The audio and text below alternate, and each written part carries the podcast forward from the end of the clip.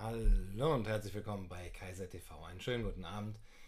Ja, es fällt ein bisschen schwer, einen Livestream zu machen und überhaupt irgendwie was weiterzumachen, wenn es nicht direkt mit dem Thema zu tun hat. Ähm, also das, was gestern in Frankfurt passiert ist, äh, versuche ich jetzt irgendwie in die Sendung mit äh, reinzunehmen, weil ich dachte, ja, machst du einfach so weiter oder äh, über, also, und übergehst es oder lässt es ausfallen.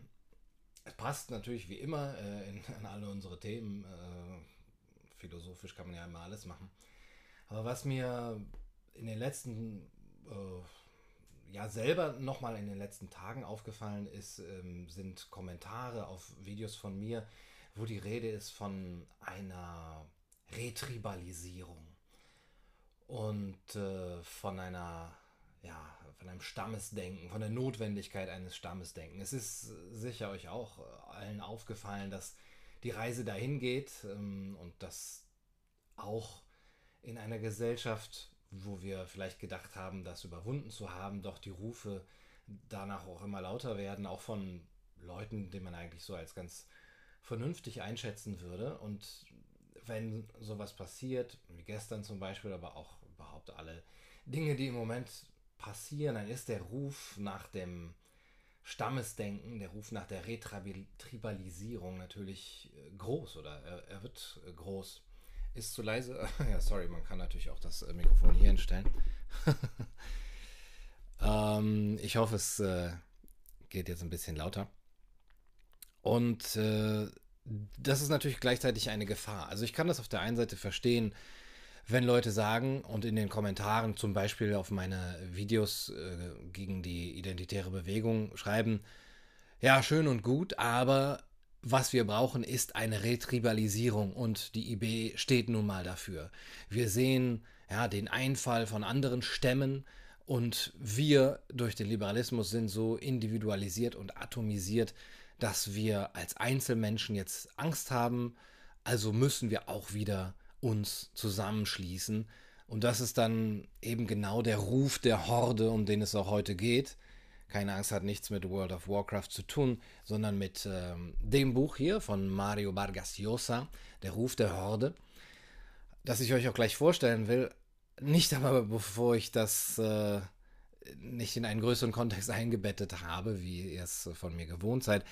Also diese Retribalisierung hat Vor- und Nachteile. Und äh, was dieses Stammesande äh, Stammesdenken angeht, bin ich auch nicht auf der Position zu sagen, das ist alles primitiv und das sollten wir äh, absolut überwunden haben und wir sollten jetzt nur noch ähm, ganz für uns denken, sozusagen. Äh, es gibt keine Gruppe, es gibt keine Gemeinschaft oder wie Margaret Thatcher gesagt hat, es gibt keine Gesellschaft. Auch wenn ich ja, vom Individualismus herkomme. Aber es ist ja auch im Individuum eine Sehnsucht, die gegeben ist. Das gehört ja zu unserer Condition humaine, diese äh, Art zu denken und sich an die Gruppe zu wenden und sich in der Gruppe aufgehoben zu fühlen, in der Gruppe Schutz zu suchen, das ist auch völlig normal und, und natürlich nach unserer Stammesgeschichte. Und dass da eine gewisse Sehnsucht ist, ist eben auch die, das Thema von den Philosophen, die sich mit dem Verhältnis Individuum und Gemeinschaft auseinandergesetzt haben, die Mario Vargas Sosa auch äh, zitiert äh, und referiert. Das werde ich euch gleich ein paar vorstellen. Aber was ich im Moment, ähm, da bin ich ja wahrscheinlich auch nicht der Einzige, befürchte, ist, äh, ja, wenn das, was ist, wenn das so weitergeht? Was ist, wenn die Spirale immer weiter äh, geht und ähm, ja, die Schraube immer weiter äh, gedreht wird. Was passiert dann? Es, äh, wenn es so weiter eskaliert. Und vielleicht ist es ein Bürgerkrieg, der auf uns oder vielleicht auf Europa zukommt, vielleicht zuerst auch in den USA. Das gibt dann verschiedene Gründe dafür. Ich sehe hier eigentlich, wenn es unausweichlich ist, dann ist es wahrscheinlich wegen eines finanziellen Crashs, also irgendetwas, so ein schwarzes Schwanereignis, das passiert, das aber auch ja schon relativ gut vorhersehbar ist, was so den Euro und die Fiat-Money-Währung äh, angeht, dass das crashen muss, ist vollkommen logisch. Die Frage ist eigentlich nur wann und ja, was dann passiert. Äh, ja, auch der Euro. Ne? Und ähm, das andere, der andere Möglichkeit des Crashes oder dass eben was passiert, ist die alles, was mit der Deindustrialisierung zu tun hat, mit äh, der ja, Ökologisierung sozusagen der Ökonomie, ohne auf Wirtschaftlichkeit zu achten, dass eben zum Beispiel keine Energie mehr da ist. Ähm, und äh, auch, dass die diejenigen, die die Steuern zahlen, immer mehr ausgeblutet werden, dass es immer weniger werden, die Steuern zahlen, dass es immer mehr werden, die Netto-Steuerempfänger sind. Und das hat auch sein logisches Ende irgendwann in jeder Gesellschaft, die dann eben kollabiert. Das dritte wäre so eine Art ideologische Spannung, ideologische Spannungen zwischen den einzelnen, sagen wir mal, weltanschaulichen Lagern, rechts, links, libertär oder und dass dann eben die Extremen, die auch Bewegungen bilden, das nochmal forcieren und es vielleicht auch bestimmte Gruppen gibt, auch aus dem Ausland, die ein Interesse daran haben, das Ganze zu forcieren, dass es extremer wird und dass es dann ja, irgendwann Straßenkämpfe gibt und dann ist es halt die Frage, wer ist am besten bewaffnet und ausgebildet. Und diese ideologischen Spannungen sind aber auch so in der Gesellschaft ja schon drin. Wir sehen auf der einen Seite Leute gerade die auf so ein Ereignis wie gestern gibt es dann zwei oder drei Möglichkeiten zu reagieren. Also die eine Reaktion ist halt gar nicht zu reagieren. Die andere ist empört zu sein und äh, ja eben auch zu sagen, das hat mit der Flüchtlingspolitik zu tun, das hat mit der Migration, mit der ja, Migration zu tun. Und die andere ist zu sagen, das darf nicht instrumentalisiert werden und so weiter. Ihr kennt ja selber die beiden Seiten jetzt, wenn wir sie so extrem fassen, am besten. Und das sind eben auch Denkweisen, das sind äh, oder eher Charakterweisen von Menschen. Und unsere Gesellschaft, so groß wie sie ist, ist eben auch äh, extrem in diese beiden Lager eingeteilt, wie ich finde. Vielleicht ist es in Deutschland auch noch gar nicht so extrem. Ähm, aber äh, da, da, diese Spannungen führen auch zu einem Clash, würde ich sagen. Und das dritte wären, werden dann ethnische Spannungen, wobei ich das in Deutschland, auch wenn es äh, viele vielleicht so sehen, noch gar nicht so virulent sehe, eben in Frankreich noch viel mehr, in England und vor allem in den USA, dass da die Gefahr auch eines Bürgerkriegs ähm, aufgrund ethnischer Spannungen viel größer ist. Und dann ist die Frage, äh, die erste Frage ist, was passiert währenddessen, wenn ein Bürgerkrieg da ist? Äh, die Frage ist eigentlich, wer gewinnt? Und das gewinnt der, der die meisten Waffen hat ne, und der am besten darauf vorbereitet ist und der halt dann auch in diesem Sinne das Militär oder die Polizei hinter sich hat. Das wäre halt so eine Frage. Äh, das zweite ist die Frage, was kommt danach? Und das wäre eben dann so ein Zustand der Anomie, also jetzt wirklich Anomie, nicht Anarchie, nicht Herrschaftslosigkeit, sondern Gesetzlosigkeit, Regellosigkeit, in dem es zwei große oder vielleicht drei Szenarien gibt. Das eine wäre, ein Machtvakuum entsteht und so ein, ein, ein Führer, ja, der, der alles in die Hand nimmt oder eine Führerin, greift ein und ähm, sorgt für Ruhe. Das wäre auch so ungefähr die Theorie, die Juri Besmenov vorgelegt hat, als die sowjetische Langzeitstrategie der Unterwanderung durch Propaganda, Unterwanderung und Zersetzung des ideologischen Gegners. Das andere wäre es bricht eben dieses Stammesdenken sich Bahn. Das bedeutet, die, die schon stark in diesen Verbänden drin sind, also in, in Clans, in, in, in Sippen, in Stämmen, in Gruppen, die werden einen großen Vorteil haben natürlich, wenn auch der Wohlfahrtsstaat wegbricht und äh, die Sicherheit, die der Staat äh, bietet.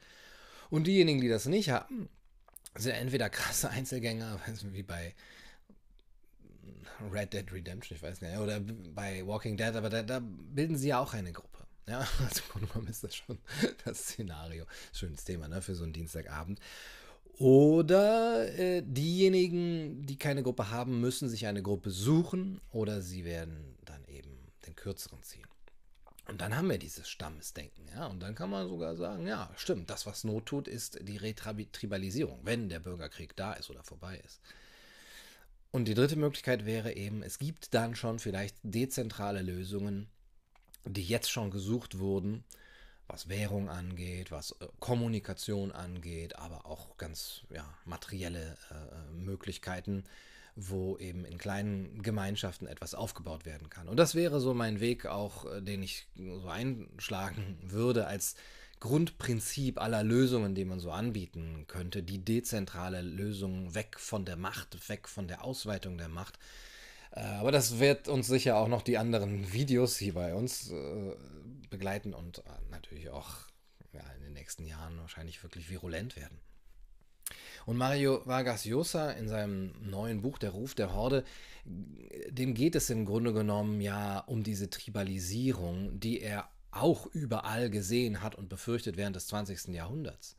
Denn das ist äh, kein Roman, man kennt ja den peruanischen Schriftsteller als äh, Romancier normalerweise, sondern es ist eine Art intellektuelle Autobiografie, was ich besonders spannend fand, weil es hier eigentlich Artikel sind äh, über Denker, aber es sind die Denker, die ihn in seiner intellektuellen Entwicklung am meisten geprägt haben. Also sehr spannend eigentlich. Vielleicht kann das jeder von uns, dass man irgendwann sagen kann, wen habe ich eigentlich gelesen, wer hat mich begeistert und wer hat mein Denken geprägt.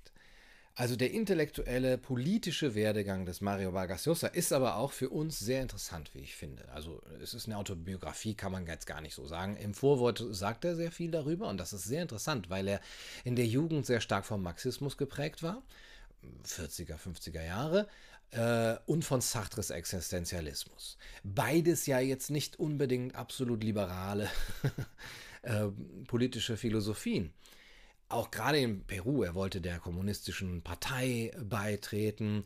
Eigentlich so eine typische Jugend, kann man sagen, für sehr viele. Äh, auch in der Generation, aber auch heute noch. Lesezirkel, die gemacht wurden, wo er Marxismusunterricht hielt. Dann 1954 Fidel Castro und der Sieg der kubanischen Revolution, für die ja gerade natürlich das lateinamerikanische das spanische Lateinamerika, das da besonders mitgefiebert hat mit den Befreiungsbewegungen, das hat ihn auch eben, äh, er hat sich damit identifiziert, auch mit Che Guevara und Fidel Castro. Er hat dann auch nochmal die Theoretiker gelesen, Gramsci, Lukács, äh, Althusser, Althusser, äh, Franz Fanon, diese ganzen Leute. Also eine, eine richtige, würde vielleicht heute sagen, Radikalisierung nach links hin. 1968 gab es für ihn einen ersten Knacks in dieser Entwicklung, als er nämlich in die UdSSR gereist ist und da gemerkt hat, dass da doch eben gar nicht alles so rosa ist, wie das seine intellektuellen Helden und Heldinnen, also eine Heldin nämlich, ihm so vorgemalt haben, nämlich Simone de Beauvoir, Sartre, Merleau-Ponty, die äh, gesagt haben, das, was in der UdSSR gerade passiert, ist der Fortschritt. Ja, das ist die Idee des Sozialismus, die hier fortschrittlich umgesetzt wird. Und er eigentlich da sich selber wie ein Dissident vorkam, den man eigentlich in den Gulag stecken würde, wenn er Russe wäre, der gesehen hat, es gibt hier Armut, es gibt Alkoholismus, es gibt Apathie und es gibt vor allem große Ungleichheiten. Und was hat er gemacht? Er hat äh, Leute gefragt, äh, also ihr habt ja trotzdem, trotz dem ganzen Sozialismus hier eure Ungleichheiten, wer profitiert denn am meisten davon? Wer hat denn von euch die meisten Privilegien? Und einer von den Russen hat ihm gesagt, die meisten Privilegien haben die unterwürfigen Schriftsteller. Tja, kann man mal sehen. Hm? Denn die unterwürfigen Schriftsteller haben in, in, in, der Sowjetunion eine Datscha, die bekommen auch äh, Visa, die bekommen Auslandsreisen und die stehen über dem gemeinen Volk. Ja, die werden eben von der, äh, der Aristokratie sozusagen da, der, der, wie nennt man der, also das ist die Intelligenz ja, die sich eben erhebt über das gemeine Volk. Und das ist ja auch im Grunde genommen immer das, warum die Intellektuellen im Westen so kapitalismusfeindlich äh, sind, weil der Kapitalismus sie ja nicht über das gemeine Volk erhebt. Als Intellektueller, und ich verachte jetzt nicht alle Intellektuelle, ich beachte mich selber als Intellektuell, hat man ja immer das Gefühl, Moment, ich bin doch viel klüger, ich habe mehr gelesen, ich habe viele Bücher in meiner Büchertapete aufgemalt was, äh, was erlauben Kapitalismus, mich jetzt auf eine Stufe zu stellen mit dem Bürger, mit dem Arbeiter, mit dem äh, Händler, Händler, ja, äh, der nichts gelernt hat, der in der Schule nicht aufgepasst hat. Ja, ich habe schön meinen Goethe gelesen und heute äh, muss ich äh, muss ich noch ein Taxi fahren, um einigermaßen über die Runde zu kommen, während der der, der da in der Schule eigentlich nicht so aufgepasst hat und auch gar nicht Goethe verstanden hat, heute Schlosser ist, Schlossermeister ist, ein gutes Einkommen hat und so, da kann doch was nicht stimmen. Und das stört die Intellektuellen natürlich und sehen im Sozialismus vielleicht unterbewusst eine Möglichkeit, den Status zu erheben. Und Status ist es eigentlich immer. Das ist auch nochmal ein Gedanke, der mir in den letzten Wochen stark gekommen ist. Es geht doch eigentlich bei unseren ganzen Streitigkeiten, die wir so politisch haben, immer nur um Status und Statusgefühle. Es gibt bestimmte Menschen, bestimmte Menschengruppen aber auch, die sich per se unterprivilegiert fühlen und vielleicht auch unterprivilegiert sind und die im Staat die Möglichkeit sehen und in einer bestimmten Politik und einer bestimmten Partei die Möglichkeit sehen, ihren Status zu erhöhen. Und äh, sie benutzen die Politik als Statussymbol oder Statuserhöhung, besser gesagt. Und die Intellektuellen sind da ganz vorne mit dabei, ja, die dann auch zu Talkshows im öffentlich-rechtlichen eingeladen werden. Oder, ja, ihr kennt das alles. Ja, also es geht um Status und deswegen äh, geht es natürlich auch im Sozialismus den Schriftstellern am besten, denn obwohl es allen schlecht geht, haben die Schriftsteller immer noch eine Datscha und dürfen vielleicht einmal im Jahr auch ausreisen, ja, und werden dann also auch ein bisschen hofiert. Das führte beim Vargas Llosa auch zu einer großen Distanzierung von Sartre, der ja Stalin fast, fast bis, also, also noch relativ spät verteidigt hat. Und eben auch ein, zu einem Bruch mit dem Sozialismus hin zur Wertschätzung der Demokratie. Und die Wertschätzung der Demokratie sah für ihn auch so aus, dass er, Moment, diese Freiheiten, die die Demokratie, die liberale Demokratie, uh, die liberale Demokratie uns bietet, das sind ja erstmal nur formale Freiheiten. Die sind inhaltsleer, die sind sogar kalt, die sind irgendwie äh, unmenschlich. Ja? Das wird einfach nur gesagt, äh, du bist frei von. Ja, und, und sonst um das andere kümmert sich im Idealfall die liberale Demokratie weniger.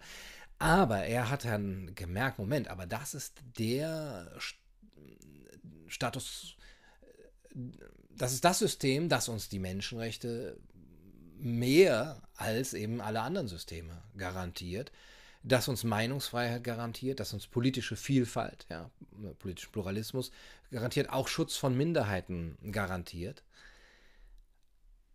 Und da haben wir wieder den Vergleich zum Status. Auf der, in der illiberalen Demokratie, ja, wie wir sie jetzt haben, ist es eher so, dass sich die Minderheiten äh, einen Status erkaufen können durch die richtige Wahl, ja, durch Identitätspolitik. Und anstelle, dass sie einfach geschützt werden vor dem Über, Übergriff und, und der, der, der Oppression durch die Mehrheit, erkaufen sie sich sozusagen einen, äh, einen Statusboost habe ich, ne? Ist, ist klar, was ich damit meine. Und natürlich im, in der liberalen Demokratie gibt es, wenn alles gut geht, nicht die eine Wahrheit, zumindest nicht eben die Partei, ja, die eine legitime Einstellung, wie im sozialistischen System und äh, wo dann eben gesagt wird, ja, die, die Klasse ist es, wir müssen hier die Diktatur des Proletariats ähm, und den Weltkommunismus erreichen oder eben im Nationalismus, wo das Volk die eine Wahrheit ist es ist erstmal, naja, gut, macht ihr mal, ne, ihr Individuen. Und das bedeutet natürlich auch, dass in einem ideologischen System wie dem Sozialismus und dem Nationalsozialismus, dem Faschismus, die Kritik an diesem System immer gleich eine Kritik an dieser Wahrheit ist. Also eine, eine, eine Häresie. Äh, Mario Vargas Llosa hat auch gemerkt an so Gestalten wie Thatcher und Reagan, der, die auch dann auf der anderen Seite für ihn eine Art Vorbildfunktion haben, weil vor allem Margaret Thatcher auch Hayek gelesen hatte, den er auch, äh, über den er hier auch handelt, äh, dass die gar nicht so charismatisch waren, wie ich sie jetzt eigentlich immer äh, gesehen habe. Also wenn man so an Margaret Thatcher denkt oder, oder Reagan, das waren doch eigentlich so fast noch stärkere Figuren als so ein, weiß ich nicht, Bush zum Beispiel. Aber verglichen mit Hitler, Mussolini, Fidel Castro auch, haben gerade Thatcher und Reagan seiner Ansicht nach nicht an dieses Stammesdenken appelliert, als deren Führer sie sich äh, aufgeschwungen haben. Ja, Thatcher hat ja eben auch gesagt, es gibt keine Gesellschaft, es gibt nur Individuen. Aber dieses Stammesdenken ist natürlich das, was in den Menschen nachklingt, was etwas in ihnen bewegt, nämlich die Sehnsucht nach dem Kollektiv. Das ist der Ruf der Horde. Das ist ein Zitat von Karl Raimund Popper. Eine, eine Wendung von Karl Raimund Popper. Der Ruf der Horde ist das, was wir noch leise hören, ja, wenn wir nachts in, äh, tropischen Nächten in, in, unseren Bettlaken und uns walzen und hören, ah, ja, der Stamm von damals, der hat mich aufgenommen, der hat mir Schutz gegeben, der hat mir Identifikation äh, ermöglicht und der hat auch Verantwortungsdispersion oder die Diffusion ermöglicht, dass ich eben sagen konnte, der Häuptling macht's, ja, oder die Gruppe macht's. Und die traditionelle Welt der Stammesgesellschaft ist immer noch etwas, was in unserem Kopf oder in unseren Herzen vorhanden ist. Äh, das äh, es kann keiner abstreiten, dass es nicht so ist.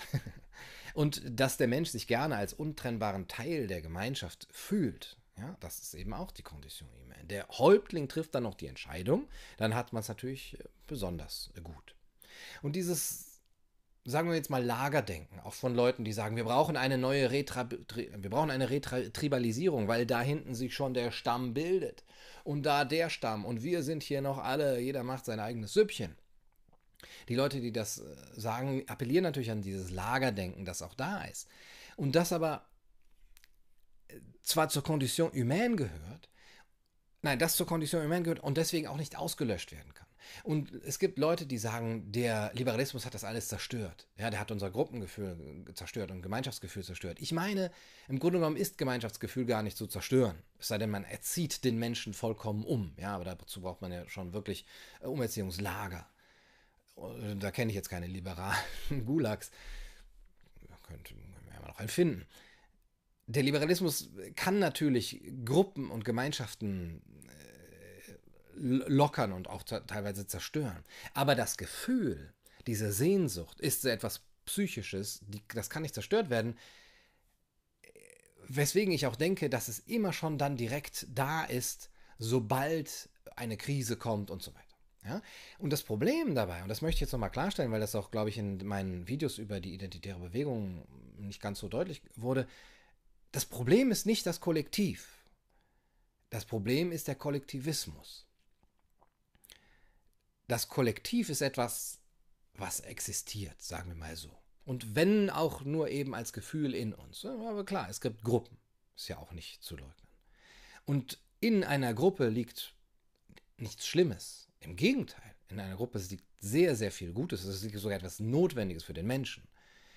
Das Kollektiv ist nicht das Problem, sondern der Kollektivismus als Ideologie, die eine Wertehierarchie vorschreibt. Der Kollektivismus, der sagt, der Einzelne ist nichts, die Gruppe, das Ganze ist alles. Oder zumindest, ja, in Schattierungen natürlich. Im letzten Endes muss sich der Einzelne der Gruppe unterordnen. Und selbst diese Forderung ist noch nicht so problematisch, denn in jedem Team, Fußball, ja, muss sich natürlich der Einzelne der Gruppe unterordnen. Und das macht den Erfolg dieser Gruppe aus, das ist ja klar. Das Problematische ist, wo der Kollektivismus politisch verwendet wird, missbraucht wird, wo er als Rechtfertigung von Macht, und das ist meines Erachtens zu 99% der Fälle der Fall, wo er als Rechtfertigung von Macht herhalten muss. Wo eine Kaste von Politikern sagt, Moment, wie, wie, wie, wie versklaven wir die Menschen denn jetzt am besten? Na, wenn wir ihnen mehr Freiheit geben, ist immer blöd, ne? Dann hauen sie ab, dann von der Plantage, dann geben sie uns nicht unsere äh, Steuern. was machen wir? Wie können wir äh, sie hier halt, was können wir ihnen anbieten? Ah, wir können an ihr Gruppengefühl, an ihre Sehnsucht, an, äh, an zur Horde appellieren und, und äh, das Ganze ausnutzen, indem wir sagen, wir bieten euch die Gemeinschaft. Und die benutzen diesen, äh, unser, unser Stammesdenken im Sinne dieses Kollektivismus als Missbrauch und Rechtfertigung ihrer politischen Macht und der Ausweitung ihrer politischen Macht. Das heißt, die Frage, ob die Gruppe vor dem Individuum kommt, ist immer dieser Frage ist immer sozusagen noch vorgeschaltet die Frage, ja, ist das eine, eine Machtrechtfertigung und ein, eine Machtbegründung, ein Machtmissbrauch? Oder ist das die freie Entscheidung eines Menschen, der in einen Verein geht, in eine Gemeinschaft geht und sagt, ja, ich möchte mich dem unterordnen, freiwillig. Das, da ist nichts gegen zu sagen. Oder in einer Familie, natürlich. Gemeinschaften können ja auch nur so existieren, dass das Individuum sich irgendwo zurücknimmt. Das kann man verstehen im selbst wohlverstandenen Eigeninteresse Oder man kann es auch wirklich so als altruistischen Move äh, verstehen. Das ist jetzt im Grunde genommen egal. Meines Erachtens aber ist es immer eine Frage der Größe. Ja, Size matters, tut mir leid, ihr da draußen, aber es ist so im politischen Bereich, dass alles dann problematisch wird, der Kollektivismus vor allem, wo eine bestimmte Größe, natürliche Größe der politischen, der Politie, ja, der, der politischen Einheit überschritten wird. Habe ich schon oft hier gesagt, Rousseaus Genf waren 3000 Einwohner, Platons Philosophenstaat waren, weiß ich nicht, 4128 und die Polis in Griechenland waren 3000. Und dann geht es. Alles, was größer wird, ab 3001, oder, ja, ab 80 Millionen, 60 Millionen, wird irgendwann dazu führen, dass sich eine Schicht absetzt, die sich darüber setzt in die Bürokratie, in die Technokratie, in äh, die Politikerkaste, die dann anfängt, ihre Macht auszuweiten und das Ganze eben immer weiter zu treiben und diese Schraube, von der ich am Anfang ges äh, gesprochen habe, immer weiter zu drehen. Auch eben durch Divide et Impera, indem sie einzelne Gruppen gegeneinander äh, aufspielt, äh, aufhetzt. Das bedeutet auch gleichzeitig für den Bürger eine Abgabe der Verantwortung. In einer Gemeinschaft von 100 Leuten, in einem Dorf zu leben, da hat man noch sehr viel Eigenverantwortung in einem Staat zu leben, wo alles anonym ist, ja, ob ich jetzt Hartz IV bekomme oder ob ich äh, auch Hartz IV missbrauche sozusagen oder ob ich das rechtmäßig bekomme, da guckt ja keiner so äh, drauf, ja, da geht langsam das Verantwortungsgefühl auch für das Gemeinschaftsgefühl verloren.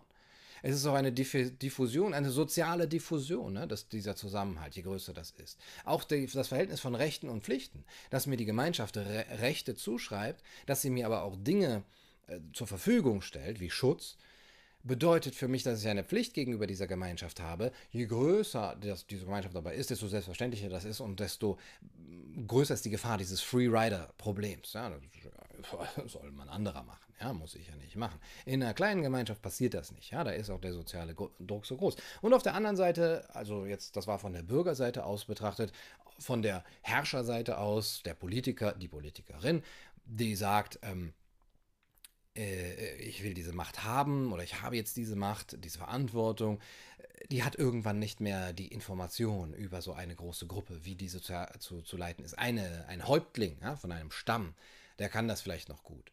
Und früher war es auch so, gerade so im indogermanischen Bereich, dass die Stämme eine Zusammensetzung waren aus ja, Freien und Gleichen von der Idee her und dass die Häuptlinge primus, primes inter pares waren.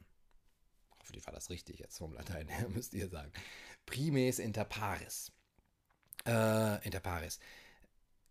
Und dass die Assoziation der freien und gleichen Männer unter diesen Stammeshäuptlingen eine freiwillige Assoziation war, wo äh, im Grunde genommen wie in einem Wolf, einem ja, ich habe vergessen die deutsche Wort, äh, Wolfpack, you know.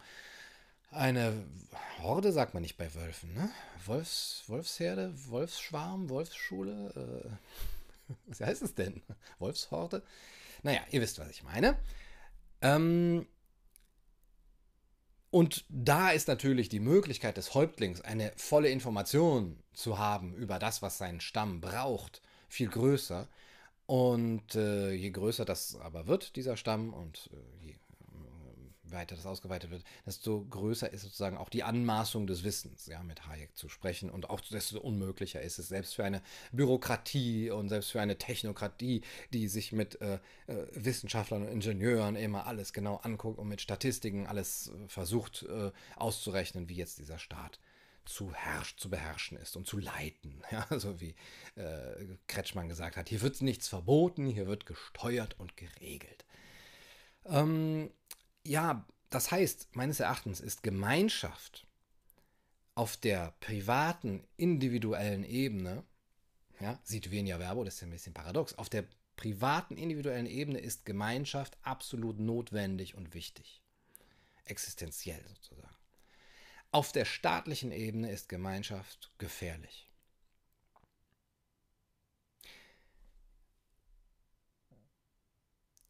Die Gefahr hat Mario Vargas Llosa mit vielen anderen, zum Beispiel auch den Leuten, die er hier referiert, eben auch in diesem Stammesdenken gesehen. Das Stammesdenken, das in, der Stammesgeist, wo das Individuum von der Masse verschluckt wird. Ja, wie bei Ortega y Gasset, das Video über den Aufstand der Massen habt ihr, könnt ihr sehen. Äh, der Nationalismus, den er auch Vargas Llosa als Gefahr schon früh begriffen hat, indem dieses Stammesdenken immer wieder angesprochen wird und eben auch missbraucht wird, das dann eine Negierung von Kultur mit sich bringt. Denn die Kultur kann nur, ist jetzt mal meine krasse Behauptung, sagen wir mal, die westliche Kultur kann nur aus einem starken Individuum heraus geschehen. Im Westen ist es auch, ich weiß, ich weiß nicht, vielleicht gibt es andere Kulturen, die einen, die einen starken äh, Kollektivismus sozusagen haben, naja, es ist eine andere Kultur, sagen wir mal so. In der westlichen Kultur steht das Individuum, äh, ist das Individuum der Garant für eine hochstehende äh, Zivilisation und, und Kunst. Weil es auch einen Wettbewerb gibt und weil es diesen, diese Art Ruhm gibt und Ruhmessucht und, und äh, die, die individuelle Leistung äh, da, die eben auch dem, dem, dem einzelnen Genie, äh, dieser Genie-Gedanke, der auch mit der, der Renaissance, dann mit der Romantik aufgekommen ist, die dem zugesprochen wird. Das heißt, der Nationalismus, der das negiert, negiert gleichzeitig auch die Möglichkeit von Kultur, wenn er das übertreibt. Ja, was Mario Vargas Llosa äh, schon in seiner Jugend befürchtet hat, weswegen er auch Linker geworden ist und Sozialist geworden ist. Der Nationalismus hat mich zum Linken gemacht, sagt er. Aber dann bin ich in den Osten gegangen und habe gesehen, dass nichts so sehr für die Stammesgesellschaft stand wie der Kommunismus. Der Kommunismus hat die Stammesgesellschaft noch viel mehr auf den, aufs Tapet gehoben. Ja? Ähm, er hat das souveräne und verantwortliche Individuum negiert wie kein zweiter, wie kein anderes System. Ja, ganz am Anfang habe ich ja davon gesprochen, Dezentralisierung ist der Weg.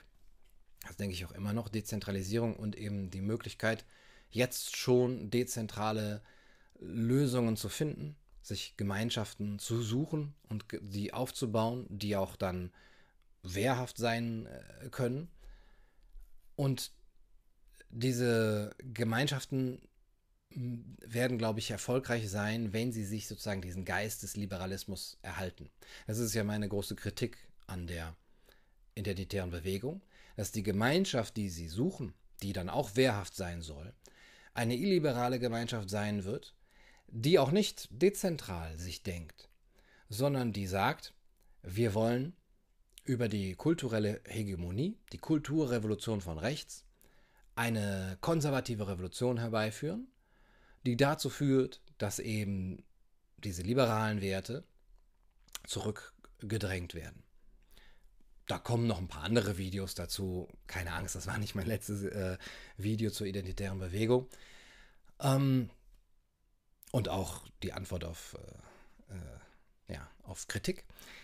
Und dieser Liberalismus, der dann meines Erachtens in diesen Gemeinschaften schon jetzt am Leben erhalten sein sollte. Das ist der, über den Vargas Llosa schreibt, der Liberalismus ist eine Position, die keine Antworten auf alles hat.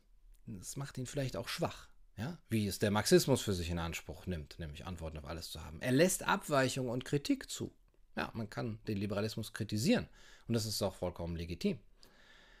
Grundlage ist ein kleines, aber unverkennbares Bündel an Überzeugungen. Am Moment, man kann den Liberalismus kritisieren, das ist legitim und die Liberalismuskritik ist sozusagen Bestandteil des Liberalismus. Den Illiberalismus kann man im Illiberalismus nicht mehr kritisieren. Da ist es nicht mehr äh, legitim, den Illiberalismus zu kritisieren. Denkt mal darüber nach. Der, ähm, das kleine Bündel, unverkennbare Bündel an Überzeugungen, das den Liberalismus für die einen zur Ideologie macht, für Vargas Llosa, er sagt auch so ist, es ist keine Ideologie, weil es ist ein müßige Frage.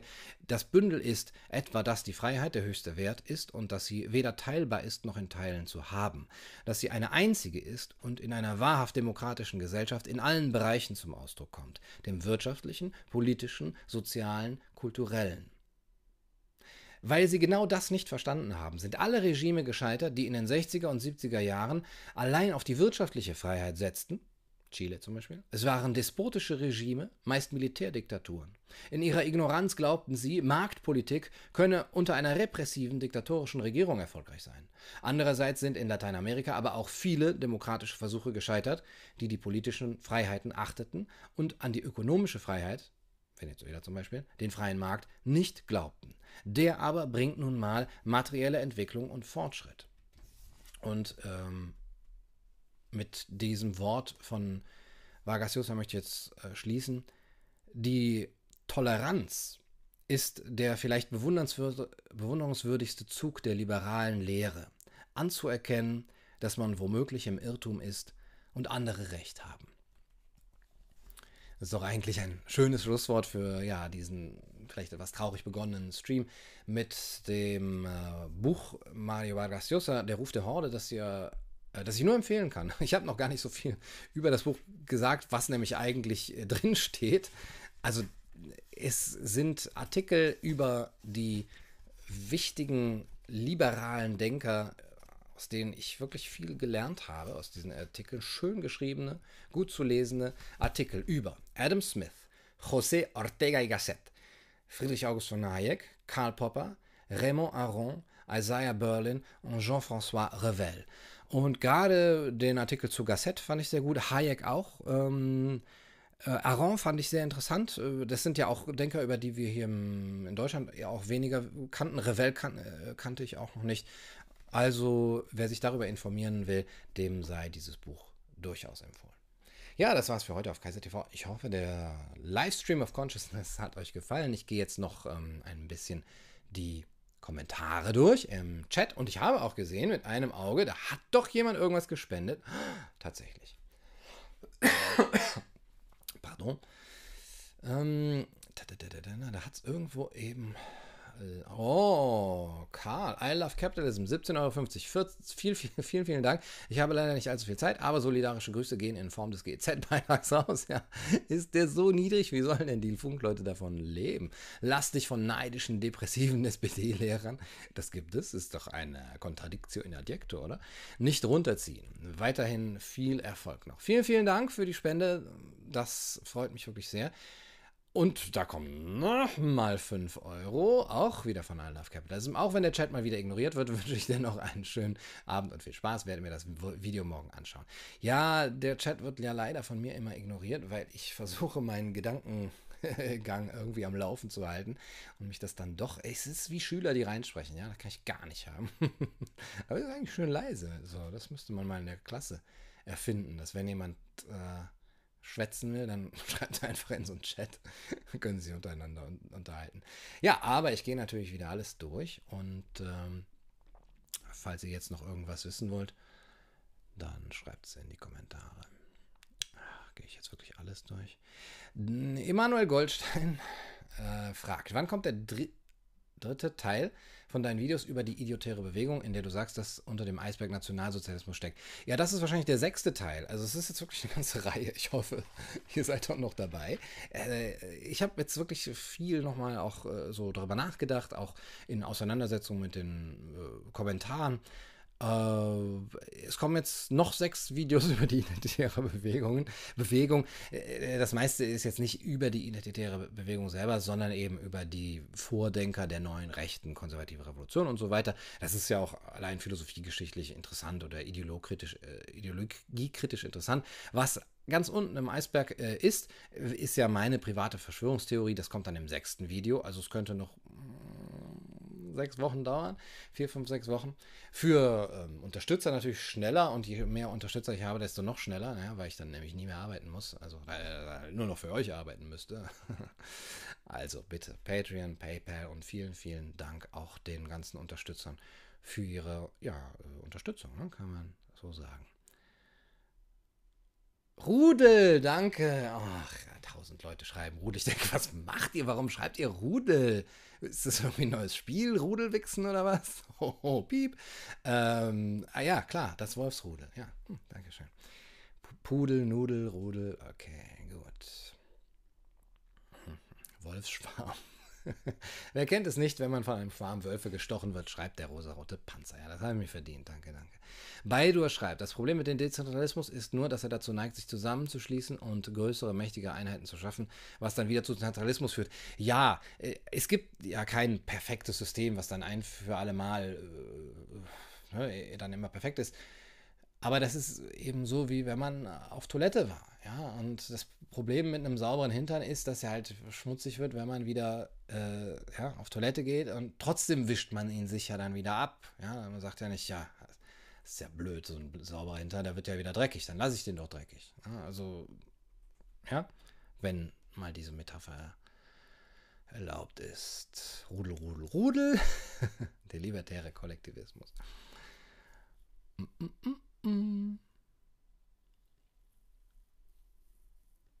Ja, Gespräch, äh, äh der rote Panzer, das ist echt ein schöner, schön, schöner Name habt ihr. Äh, fände ein Gespräch mit einem Identitären immer noch interessant. Ja, fände fänd ich auch äh, interessant. Also ich lade alle Identitären, die, die äh, gerne sprechen möchten, nach Köln ein. Oh Gott, oh Gott. Äh, nein, also hier in den Stream ein. Ähm,